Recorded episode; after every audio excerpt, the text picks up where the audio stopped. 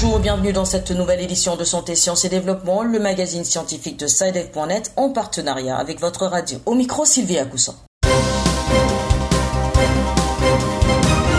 La firme américaine Johnson Johnson a annoncé qu'elle baisserait le prix de la bédaquiline, un médicament contre la tuberculose. Cette baisse réclamée par les organisations non gouvernementales devrait permettre à davantage de personnes atteintes de formes multirésistantes de tuberculose d'accéder à ce médicament salvateur. Avec plus de 700 cas de coronavirus recensés, la réouverture des lieux de culte au Togo fait l'objet de débats. Les pouvoirs publics n'ont en effet autorisé qu'un nombre réduit d'églises à rouvrir et même si les raisons médicales sont mises en avant, certains fidèles vivent mal la décision. Cependant, les grands attroupements et les risques qui vont avec ne sont-ils pas à craindre? Reportage d'Antoine Afanou à Lomé.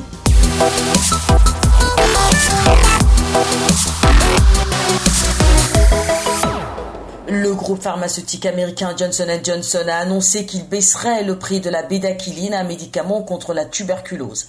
Cette décision constitue l'aboutissement d'une revendication de longue date des organisations non gouvernementales. Les précisions à Washington avec notre correspondant Irénée Herman Rumbo. Le groupe Johnson Johnson va mettre la bédaquiline à la disposition du partenariat international Alta la tuberculose au prix de 340 dollars contre 400 dollars par traitement de 6 mois dans 135 pays. Selon le partenariat Alta à la tuberculose, l'initiative vise à toucher au moins 125 000 patients. Elle offre également aux programmes nationaux de lutte contre la maladie dans les pays à faible et moyen revenu d'économiser jusqu'à 16 millions de dollars. Cette baisse réclamée par les organisations non gouvernementales devrait permettre aux personnes atteintes de formes multirésistantes de la tuberculose d'accéder à ce médicament salvateur, a souligné de son côté Médecins sans frontières. L'ONG a précisé que l'accord allait faire baisser le prix de la bédaquiline à 1,50 dollars par jour, un montant qu'elle juge encore trop élevé. L'an dernier, elle a lancé une campagne internationale pour exhorter le laboratoire américain à amener le prix à 1 dollar par jour. Commercialisée sous le nom de Cirturo depuis fin 2012, la bédaquiline est venue renforcer l'arsenal thérapeutique dont disposent les médecins face à la tuberculose. Cette maladie se transmet par voie aérienne et est l'une des dix premières causes de mortalité dans le monde selon l'OMS. En 2018, 10 millions de personnes l'ont contractée et 1,5 million en sont mortes, dont 251 000 porteuses du VIH.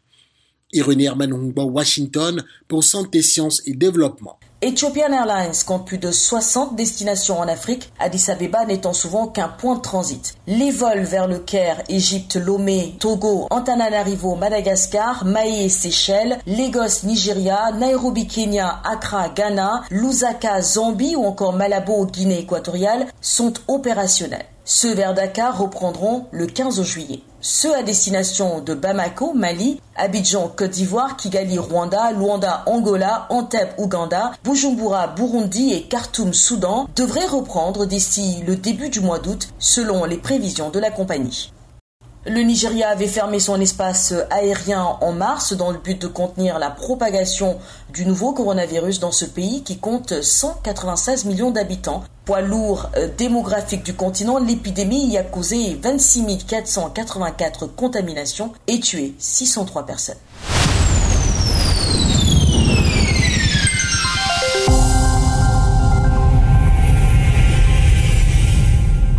Pour faire face à la pandémie de Covid-19, la RDC a mis en place un comité de riposte contre le virus. Or, depuis huit mois, certains agents affectés à la lutte contre le coronavirus n'ont perçu ni salaire ni prime.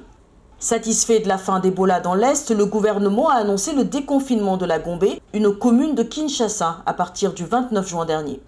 Depuis l'annonce d'un premier cas le 10 mars dernier, le géant d'Afrique centrale comptabilise au 27 juin 2020 6552 cas, dont 900 guérisons et 149 décès. Le point à Kinshasa avec Jacques Matande. Les agents de la riposte contre le coronavirus sont descendus dans la rue lundi 6 juillet à Kinshasa pour réclamer leur salaire. Ils ont brûlé des pneus devant le quartier général de la riposte sur le boulevard Triomphal. Cela fait trois mois qu'ils sont impayés par l'État congolais alors qu'ils prennent des risques dans la riposte contre le coronavirus. Le docteur Jean-Jacques Mouyembe, coordonnateur du comité multisectoriel de lutte contre le coronavirus, indique que le Premier ministre et les ministres des Finances ont pris l'engagement de payer régulièrement la prime de ces agents pour ne pas affecter négativement leur morale dans la lutte contre la pandémie. Tous, on a trois mois de retard dans la paye, mais à partir de ce mois, le gouvernement nous a assuré que la paye sera régulière, a déclaré le docteur Mouyembe. Pourtant, le gouvernement affirme avoir mis à disposition plus de 20 millions de dollars américains pour lutter contre la pandémie de la COVID-19. Pour le coordonnateur du comité multisectoriel de lutte contre le coronavirus en RDC, la situation d'arriéré de salaire n'est pas un cas isolé et ne concerne pas seulement les agents engagés dans la lutte contre le coronavirus.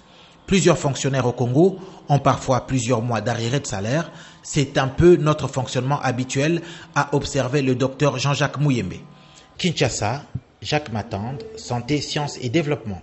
Avec plus de 700 cas de coronavirus recensés, la réouverture des lieux de culte au Togo fait l'objet de débats. Les pouvoirs publics n'ont en effet autorisé qu'un nombre réduit d'églises à rouvrir, et même si les raisons médicales sont mises en avant, certains fidèles vivent mal la décision. Cependant, les grands attroupements et les risques qui vont avec ne sont-ils pas à craindre? Reportage d'Antoine Afanou à Lomé. Ces moments de communion et de partage spirituel, les Togolais n'ont pu les vivre ces derniers mois, si ce n'est de façon virtuelle. L'église, c'est un lieu où tout le monde va prier, tout ça là me manque tellement. Alors quand les autorités publient une liste restreinte d'églises autorisées à rouvrir par préfecture, les fidèles n'en sont pas forcément satisfaits. Ils doivent ouvrir toutes les églises en même temps pour ne pas empêcher certains de prier, adorer Dieu. Mais par des arguments sanitaires, cette réouverture progressive des lieux de culte s'explique et l'homme Adjodo, médecin au centre de santé de Baguida à Lomé. La réouverture des églises par vagues permet de pouvoir évaluer dans un premier temps les mesures mises en place et l'efficacité de ces mesures pour limiter la propagation du virus. Donc il s'agit d'une stratégie. Le Togo veut aller avec prudence. Donc les responsables de ces églises qui ouvrent aujourd'hui ont une feuille de route. La dite feuille de route limite entre autres les cultes dans la durée, une heure en moyenne, et impose le port du masque à chaque fidèle, et pour beaucoup, cela va de soi. On doit porter les cachenets, ça ne nous dérange pas, parce que c'est pour pouvoir éviter la maladie. Donc, euh, il faut obligatoirement porter les cachenets. Sinon, les cas vont augmenter. Le Togo franchit ainsi une nouvelle étape dans son entrée dans la nouvelle normalité et la réouverture des frontières aériennes devrait être le prochain palier. Antoine Afanou Alomé pour Santé, Sciences et Développement.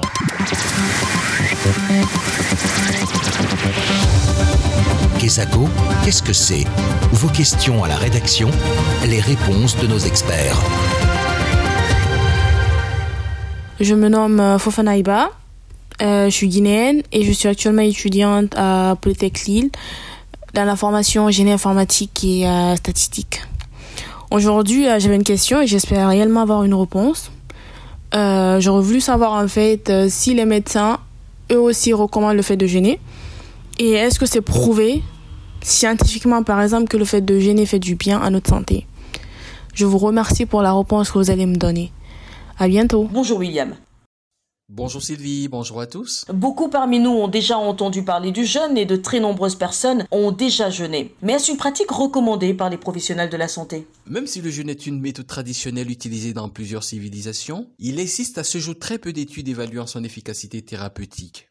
Mais écoutons depuis Lyon le docteur Raphaël Pérez, rédacteur en chef de la revue Nature et Santé et responsable d'un centre de santé qui recommande le jeûne sous condition aux personnes en bonne santé. Certaines personnes recommandent le jeûne principalement pour son effet détox et son effet régénération. Le jeûne permet d'accélérer le processus de nettoyage de l'organisme et également la régénération des tissus. Ce sont des processus physiologiques tout à fait naturels qui se produisent en permanence, mais qui sont accélérés par le jeûne. Le jeûne peut être recommandé pour les problèmes de peau, pour des problèmes d'articulation, de diabète, des problèmes ORL à répétition. Scientifiquement, le jeûne a montré son efficacité par rapport au système immunitaire. En trois jours de jeûne, le système immunitaire se trouve renforcé. Le jeûne permet également d'accélérer la capacité de cicatrisation de l'organisme. La détox et l'autolyse sont des phénomènes normaux qui vont être accélérés lors du jeûne. Scientifiquement, les travaux d'ailleurs qui ont permis de montrer ce phénomène d'autolyse ont permis à un scientifique japonais d'obtenir le prix Nobel de médecine il y a quelques années. L'autolyse, c'est un phénomène de nettoyage tout à fait normal.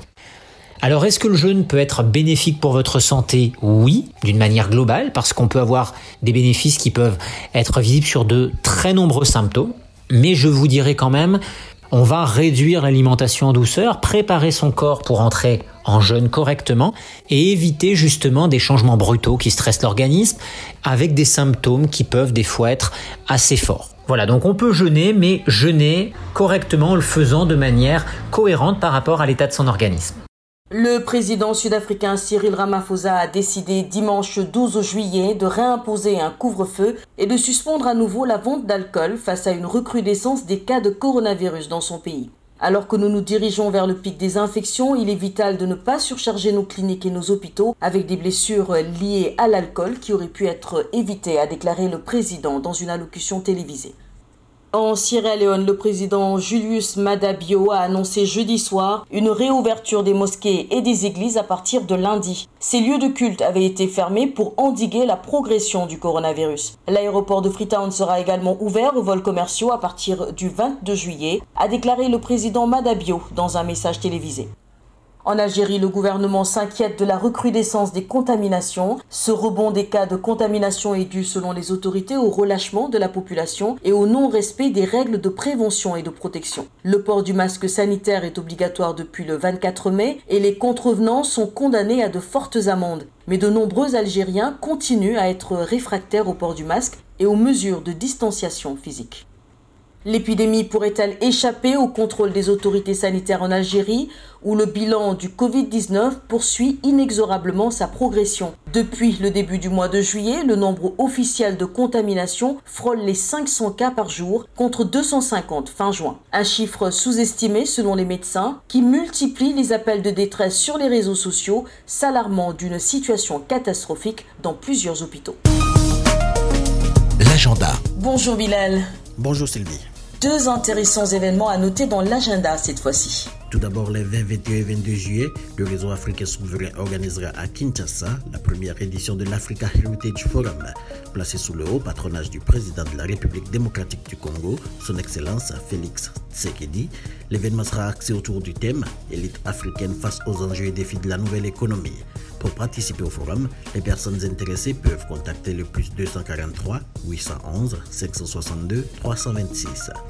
Nous aurons aussi le congrès mondial de psychothérapie qui doit se tenir à la maison de l'UNESCO au 125 avenue du Suffren à Paris. Et ce sera du 24 au 28 juillet 2020.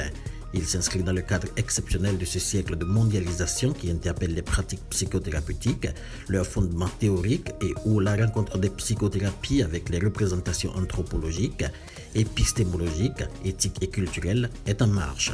Merci Sylvie, ce sera tout pour cette semaine. Merci Bilal, voilà qui met fin à cette édition de Santé, Sciences et Développement. Prochain rendez-vous semaine prochaine. D'ici là, portez-vous bien et à bientôt. Pour réécouter cette émission, allez sur le site de votre radio. Cette émission est réalisée avec le soutien de Welcome, une organisation britannique qui a pour mission de renforcer la santé dans le monde en aidant à l'éclosion d'idées innovantes. Le Welcome soutient les chercheurs, agit pour relever de grands défis en matière de sciences et aide tout en chacun à s'impliquer dans la recherche scientifique et en matière de santé. Pour en savoir plus, veuillez visiter le site welcome.ac.uk w e 2 l c o m e.ac.uk